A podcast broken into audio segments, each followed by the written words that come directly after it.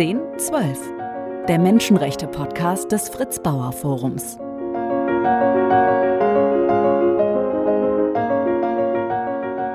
Heute mit einer Ärztin aus den Niederlanden, die sich auf Schwangerschaftsabbrüche spezialisiert hat und vor knapp einem Jahr eine Klinik dafür in Dortmund eröffnet hat. Herzlich willkommen, Gavi Raven. Schön, dass Sie sich die Zeit genommen haben, mit uns zu sprechen. Ja, danke euch beide für die Einladung. Ähm, ich bin sehr gespannt, welche Fragen Sie für mich haben.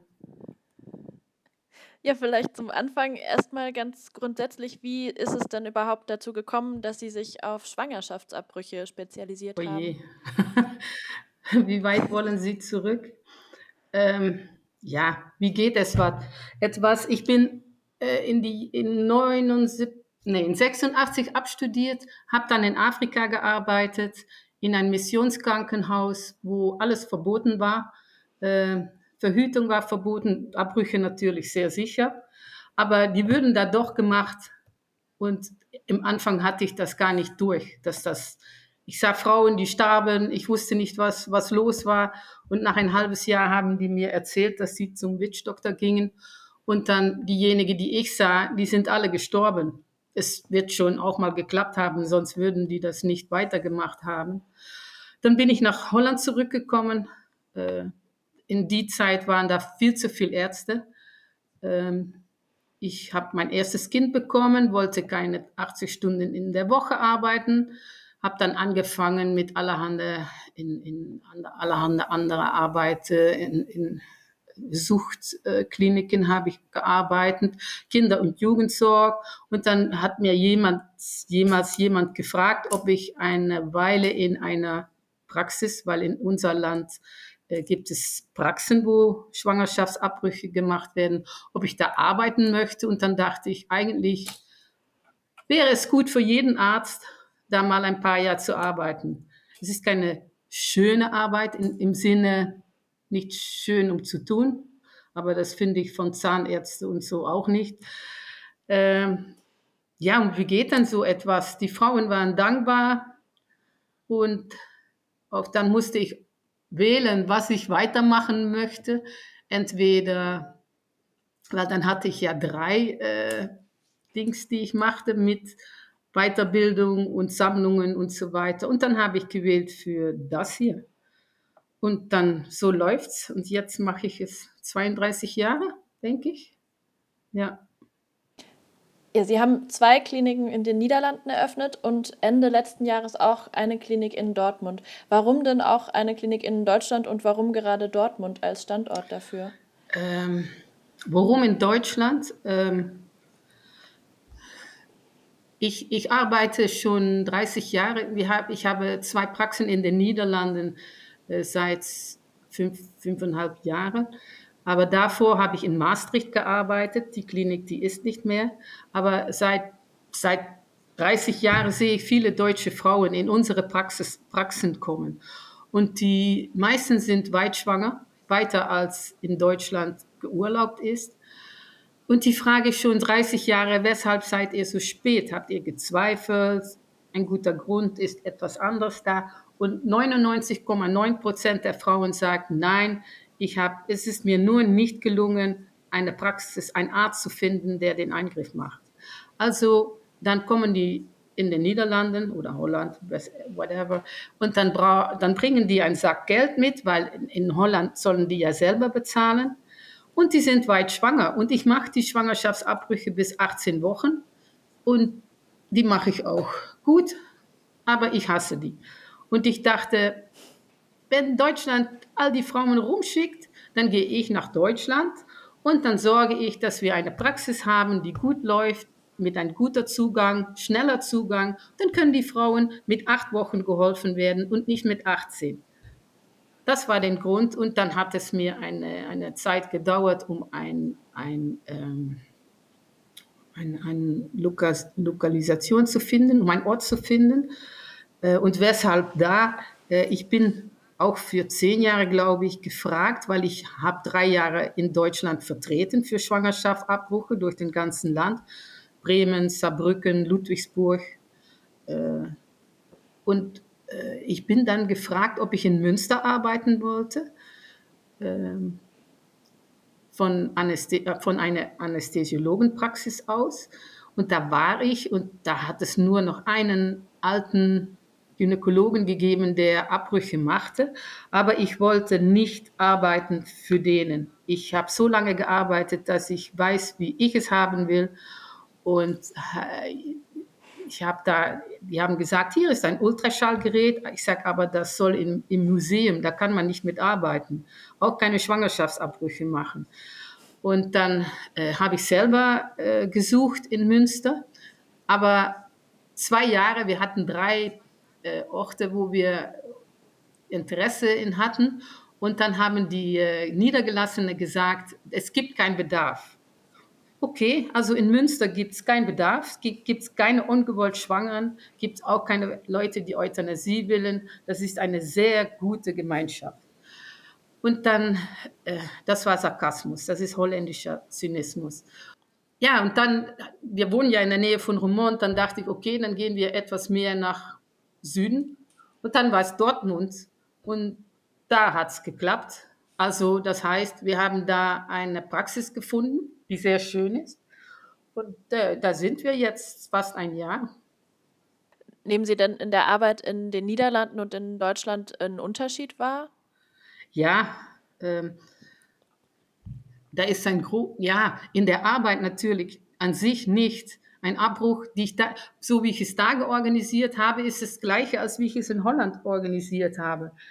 Ähm, aber den Unterschied an sich ist groß. Ich war ja in viele Zeitungen, im Fernsehen, im Bundestag, weil äh, das Gesetz in Deutschland ist an sich nicht so viel anders wie bei uns.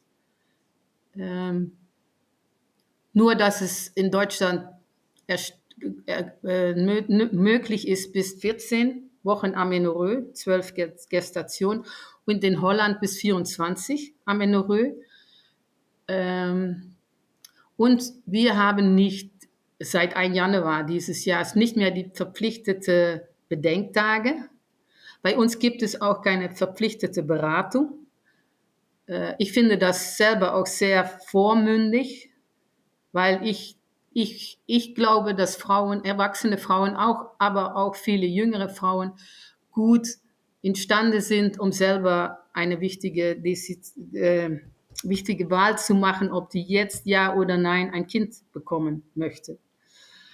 Und, äh, aber das ist ein anderes Ding. Und dann, dann wird es erst recht schwierig für die Frauen, weil dann haben die wenn die einen bekommen, weil katholische Beratungsstellen geben, geben keine Beratungsscheine, aber nimm an, dass die einen Beratungsschein bekommen, dann sollen die damit zur Krankenkasse, dann bestimmen die, ob man eine Kostenübernahme kriegen kann, ja oder nein. Dann muss man noch irgendwo hin für eine Blutgruppe. Das kostet auch viel Geld. Und dann, wenn die das alles haben, sollen die sich einen Arzt suchen und den finden sie nicht weil auch jetzt, wisst, das wisst ihr ja besser als ich, dass 2019 gestrichen ist seit einem Jahr. Ähm, aber ich habe damals schon gesagt, das hilft nichts, das bringt euch nichts, weil das ist schön, dass es gestrichen ist. Ähm, aber die, die Niedergelassenen, die meisten sind Niedergelassenen, die die Abbrüche machen, die, die, die trauen sich nicht, das auf ihren Website zu, sagen, zu setzen, weil die haben so viel Angst, dass dann andere Patienten laufen gehen, die sagen nichts. Und stellen dann, dass man dann als Patient ein, ein, ein jemand findet, der ein, ein, ein ähm, Abbruch macht, dann muss man rausfinden, wer es macht, wie die es machen, wo die es machen und einen Termin bekommen. Dann werden die Termine verlegt oder die gehen zum Termin und dann sagen die, nein, sie sind doch zu weit. Nein, es ist doch zu weit für medikamentös, weil die meisten machen nur medikamentös. Okay, dann sollen die wieder einen Termin machen. Dann sind die Ärzte in Urlaub und die haben keine Vertretung. Und dann sind die Beratungsstellen, die waren schon in Urlaub und dann sind sie zu weit und dann sollen die zu mir kommen in Remont und dann sind sie 17 Wochen statt 7. Das ist der Unterschied nur ganz kurz vielleicht mit äh, 219 meinen Sie Paragraph 219, ne, das Werbeverbot für ähm, Schwangerschaftsabbrüche, das ja letztes Jahr gekippt wurde. Ähm, aber ich habe auch in Vorbereitung auf unser Gespräch nochmal nachgelesen, zwischen 2003 und 2022 hat sich die Anzahl an Praxen und Kliniken in Deutschland, die Schwangerschaftsabbrüche vornehmen, äh, laut dem Statistischen Bundesamt halbiert. Also es gibt mhm. nur noch halb so viel in diesem Zeitraum. Ähm, obwohl ja das Werbeverbot letztes Jahr ja. gekippt wurde. Woran können Sie sagen oder was, was glauben Sie, woran liegt es denn, dass es so wenig Ärztinnen gibt, die Schwangerschaftsabbrüche durchführen? Ähm,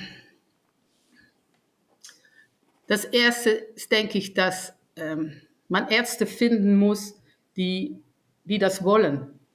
Es ist nicht mal abhängig von es können, weil ich denke, dass viele Ärzte es lernen können, aber die meisten wollen das nicht, weil es ja ein Tabu, äh, ein Tabu ist. Das ist es auch in den Niederlanden noch. Keiner kennt jemand, der einen Abbruch hatte. Keiner will einen Abbruch, jeder findet Abbruch schrecklich, aber jeder kommt. Ich habe in Holland jeder behandelt, glaube ich, in 30 Jahren Zeit. Aber in Deutschland, ähm, die meisten Ärzte wollen das gar nicht. Aber dann haben die auch noch, aber das ist wieder eine andere Sache. Nein, lasse lass ich nicht auf alle Fragen vorauslaufen. Die, die wollen das nicht. Weißt du, und ich denke auch, ähm, in Holland ist es so geregelt, dass wir 17 Praxen haben, verteilt über das Land, wo fast alle Abbrüche 96 Prozent gemacht werden. Die andere Prozent, die werden in Krankenhäuser gemacht und das sind fast alle ähm, Eingriffe auf äh, medizinische Anlass, Trisomien und so weiter. Und all den Rest geht in die, in die Praxen. Und da werden ja, wir machen nicht nur Abbrüche, wir machen auch viel Verhütung, aber die Hauptsache ist, Verhüt ist äh, Abbrüche. Also wir haben alle sehr viel Erfahrung. Die Frauen, die bei uns kommen, die haben, die sehen andere Frauen, die auch dafür kommen. Wir haben Mitarbeiterinnen, die sehr nett sind, weil sonst wollen wir die nicht, äh, die höflich sind, ähm, die viel Erfahrung haben. Es gibt keine Schwangeren, Hochschwangeren, kleine Kinder und so weiter in unsere Praxis. Für den Moment sind die safe und anonym. Und in Deutschland jetzt noch, auch in Holland, die deutsche Frauen, die kommen weinend, weil die zuerst gemangelt sind in Beratungsgespräche. Nicht alle, aber manche. Dann äh, gehen die zum Frauenarzt, die, die, die, die, die versucht äh, auch das aus dem Kopf zu reden. Dann, dann äh, wird es ihnen wieder auf andere Weisen unmöglich gemacht und dann müssen die auch noch nach Holland fahren. Manche von weit, sehr weit. Wir haben Patienten aus, aus Süddeutschland, aus Wien, aus Frankreich, aus Belgien, sogar mal, manchmal aus Dubai, weil dann fliegen die auf äh, Düsseldorf. Ähm, ist wirklich eine Verschämtheit, finde ich wirklich. Aber jetzt bin ich da in Deutschland und äh, bin ich weltberühmt in Dortmund. Ähm, das ist angefangen mit all die Protestdemonstrationen, aber die waren nicht so schlimm.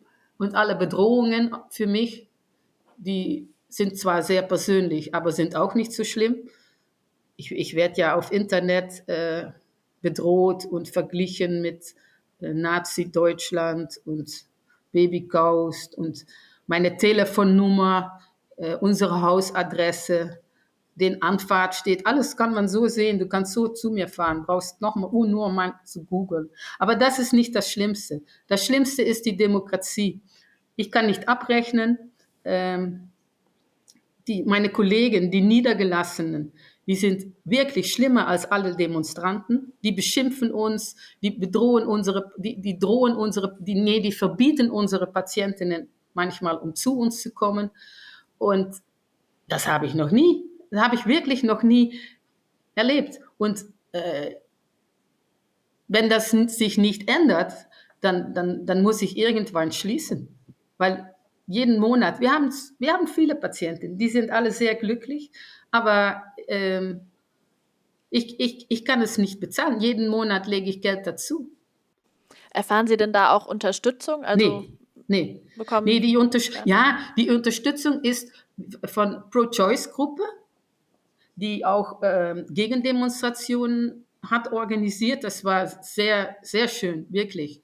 Sehr schnell sehr schön, äh, liebe Kollegialität, äh, Frauen, die sich freigenommen hatten, ähm, Kollegen, Juristen, Anwälte, nimm's auf, die, die da standen im Gegendemonstration. Ich bin auch angeschlossen bei der Gruppe, aber die können mir nicht weiterhelfen. Die, die, die, die, die Politik und die KV, die Kassenärztliche Verein, die sollen mich weiterhelfen, weil wenn ich von die eine Nummer bekomme, dann kann ich abrechnen. Dann kann ich auch meine andere Hälfte der Summe abrechnen. Aber ähm, ich habe keinen Sitz, ich bin auch kein Facharzt. In Niederland brauchen wir das nicht. Ich habe zwei Fachärzte, die da arbeiten. Aber es ist meine Praxis. Ich will die KV-Nummer. Ähm, aber ich habe keinen Sitz. Die gibt es auch gar nicht in Dortmund im Moment. Und dann sagen die, ja, wenn es keinen Sitz hat, gibt, dann sollen sie eine Anfrage machen für eine Ausnahmeregelung. Aber um die zu bekommen, sollen die Niedergelassenen sagen, dass es einen Bedarf gibt. Und die sagen, die gibt es nicht. Und wenn nur eine sagt, dass es die nicht gibt, dann gibt es die nicht. Und dann bin ich wieder zurück bei Null und dann fängt den ganzen Radar wieder. Und so geht es schon ein Jahr vorher. Ich kann also nur den Teil abrechnen, die über das Bundesland geht. Oder die Frauen sollen selber bezahlen. Aber auch nur das Teil, was ähm, weil ich mache ein Vorgespräch, ein Ultraschall, die Behandlung, Medikamente, jetzt noch keine Narkose, aber das könnte, und eine Nachuntersuchung. Und ich kann nur die Behandlung und die Nachuntersuchung. Und dann soll es auch noch zwischen sieben und zehn Tage sind, sein, was viel zu früh ist eigentlich. Dann kann ich das abrechnen über das Bundesland. Und das muss alles auf Papier und es stimmt nie. Und dann bekomme ich es wieder zurück und dann soll ich eine Nachuntersuchung von 21 Euro, da brauche ich drei Briefmarken, um das geregelt zu bekommen. Und dann meine Mitarbeiterin eine halbe Stunde. Ich denke, netto gibt es da ungefähr zwei Euro so, was ich dann verdiene. Also man braucht kein ähm, Betriebswirtschaftler zu sein, um zu sehen, dass das nicht geht, weil ich habe ja die Miete, die Versicherungen, die Mitarbeiter, die bezahlt werden sollen, alle Medikamente. Das geht nicht. Das ist ja oft ein Vorurteil, dass Abtreibungspraxen ein lukratives Modell seien, aber ja. sind sie nicht, können Sie sagen. Nee. Nee. Und das ist auch nicht der Grund, weshalb ich da bin. Und eigentlich, ja, Weißt du, wir, wir haben einen Mietvertrag von zehn Jahren, aber ich denke, äh, es ist eine sehr schöne Praxis. Die könnte man schon untervermieten. Wenn, aber so, so geht das nicht. Geht wirklich nicht. Das ist keine Drohung. Das geht nicht. Wenn das so weitergeht, schließe ich. Was ist denn, also nehmen Sie schon auch einen starken Unterschied in den Protesten wahr, die stattfinden in Deutschland gegenüber denen in den Niederlanden? Gibt es ja, da auch ja, Proteste? Ja, in alle, alle Praxen in Holland gibt es Proteste. Aber ja, nicht so persönlich auf die Ärzte, auch nicht so persönlich auf mich wie hier in, in Dortmund. Aber ich denke, das ist, weil die wissen, dass ich zwei Praxen habe in den Niederlanden und dann haben die alle, haben die gezählt, eine eigene Berechnung gemacht und jetzt bin ich äh, Master. Jetzt bin ich, habe ich die meisten Einbrüche pro Arzt in Deutschland ever. Als ob ich, als ob ich äh, 40.000 Abbrüche pro Jahr selber machen würde. Nein, wir machen in Niederlanden machen wir 6.500 Abbrüche und in Dortmund denke ich vielleicht 1000 am Jahr. Dieses Jahr haben wir so 900 gemacht.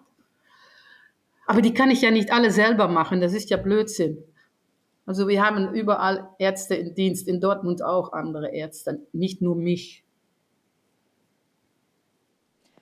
Vielleicht noch mal kurz zurück zur Ausbildung. Ist denn, sind Schwangerschaftsabbrüche auch Teil der Ausbildung ähm, in den Niederlanden? Nee, wir haben, ich bin acht Jahre war ich im Vorstand der Berufsgruppe, Vorsitzender. Und da haben wir eine, eine Ausbildung gemacht für äh, Abbrüche, weil auch in den Niederlanden sind, gibt es eigentlich ähm, in den Krankenhäusern macht man alles nur medikamentös. Also chirurgisch kann man da auch nicht lernen, auch nicht lernen. Und äh, deshalb bilden wir selber äh, Ärzte aus. Und die Ärzte, die in, in Dortmund arbeiten, die habe ich auch selber ausgebildet. Und man kann das auch nachsehen. Wir, da ist ein, ein, eine Website der Berufsgruppe, da steht es auf Holländisch und Englisch, wie das geht. Und äh, ich bin auch Mitglied von Doctors Pro Choice in, in Deutschland und die haben ja von den Papaya-Workshops, da, da, da mache ich auch mit, mit den Papaya-Workshops. Aber weißt du, ich denke, die, die Ausbildung ist, ist das kleinste Problem. Man, es soll sich im Mindset von Leuten etwas ändern. Weil, um da auf ein Papaya einen Abbruch zu üben, ja, das ist, ich, ich will das gern machen, aber ich denke, da ist nicht das Problem. Sondern das liegt in der Bürokratie ja. und in der Akzeptanz. Sie haben jetzt ja viel erzählt von den Schwierigkeiten, die das mit sich bringt. Was motiviert Sie denn trotzdem weiterzumachen? Ähm ja, das ist Idealismus. Das ist äh, Kämpfen gegen, in meinen Augen, den Unrecht, die die Frauen trifft.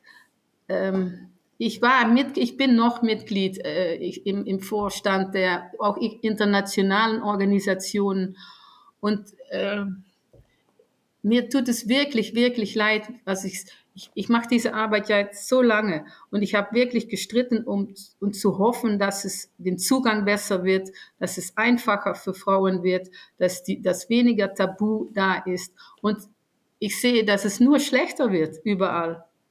Wenn man Amerika sieht, das ist wirklich schrecklich. Und es ist noch schlechter, dass es, es, es ist nicht nur schlecht für Frauen, die einen Abbruch wollen. Es geht so weit, und wenn wir nicht mit uns alle darauf achten, dass das in, hier in Westeuropa nicht auch geschieht, es ist auch, es hat auch seinen äh, Nebeneffekt auf Frauen, die eine gewünschte Schwangerschaft haben. Weil wenn die eine, Fehl, eine, eine Fehlgeburt oder ein, ein, wenn das Kind stirbt im Mutterleib, dann, dann brauchen die eigentlich die gleichen Medikamenten, die wir gebrauchen für einen Abbruch. Aber die sind auch verboten. In Amerika gibt man die auch nichts mehr. Also die werden nach Hause geschickt. Und es gibt wirklich Frauen, die eine Entzündung bekommen und daran sterben. Nur weil das Kind, das sie sich gewünscht haben, tot ist. Und dann denke ich, wo geht das hin? Das, das ist ja, ich finde das schrecklich. Und ja, weißt du, ich bin jetzt 62. Ich denke, es ist zu spät, um eine andere eine andere Richtung zu, ne zu nehmen. Also bis am Ende mache ich das und versuche ich Dinge zu ändern. Aber ja, in, in Holland ist das Gleiche. Habe ich auch Jahren gestritten, gib die Verhütung frei. Das wäre eine gute Sache. Und dann, ja, in, in, in Deutschland gibt es da auch äh, bessere Möglichkeiten, hm, um, um Verhütung die Kostenübernahme für eine Verhütung zu kriegen, ist in Holland auch. Aber was mich daran wieder stört, ist, dass andere bestimmen, ob du Geld brauchst dafür.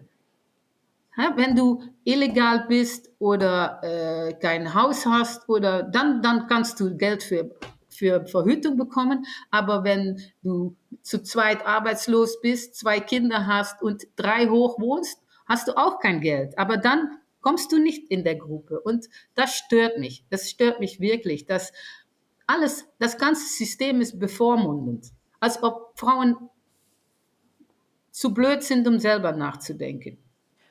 Was wäre da denn Ihr Wunsch für die Zukunft, was sich am dringendsten ändern muss? Zuerst soll sich ähm, den Mindset ändern.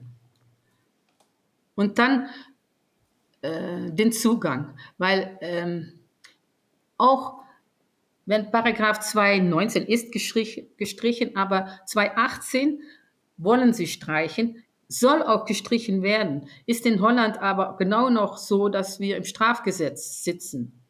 Ich streite mit denen, aber ähm, ich denke, dass ich denke, dass das klappt nicht. Dass in Holland kommen wir kommen wir auch dann nicht mit weg.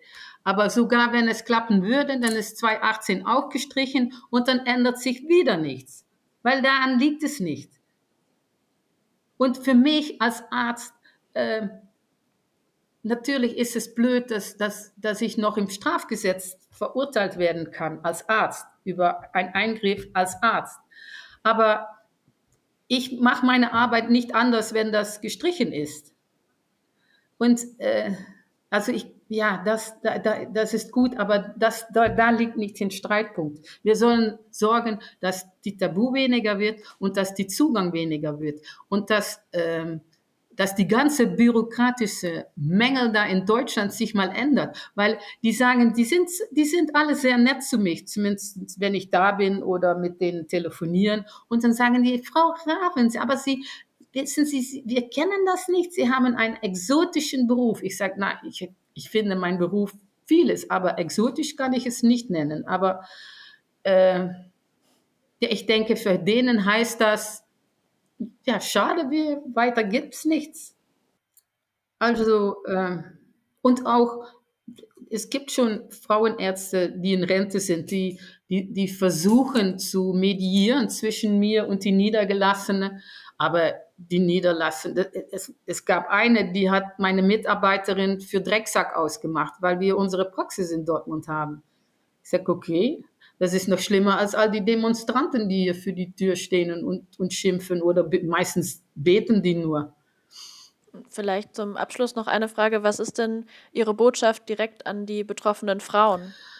An die betroffenen Frauen. Die sollen selber wählen, was sie für gut finden und, ähm, und auch das machen, was sie machen möchten. Und dann, wenn es hier oder hier, hier in Deutschland zu schwierig gemacht wird, dann sollen die sich tatsächlich jetzt noch einen Weg nach Holland suchen, weil den Zugang ist auf jeden Fall da besser. Leider.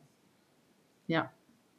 Ja, vielen Dank für das spannende Gespräch, Gabi Raven. Wir wünschen Ihnen alles Gute auf dem weiteren Weg und bedanken uns herzlich, dass Sie sich die Zeit genommen haben, mit uns zu sprechen.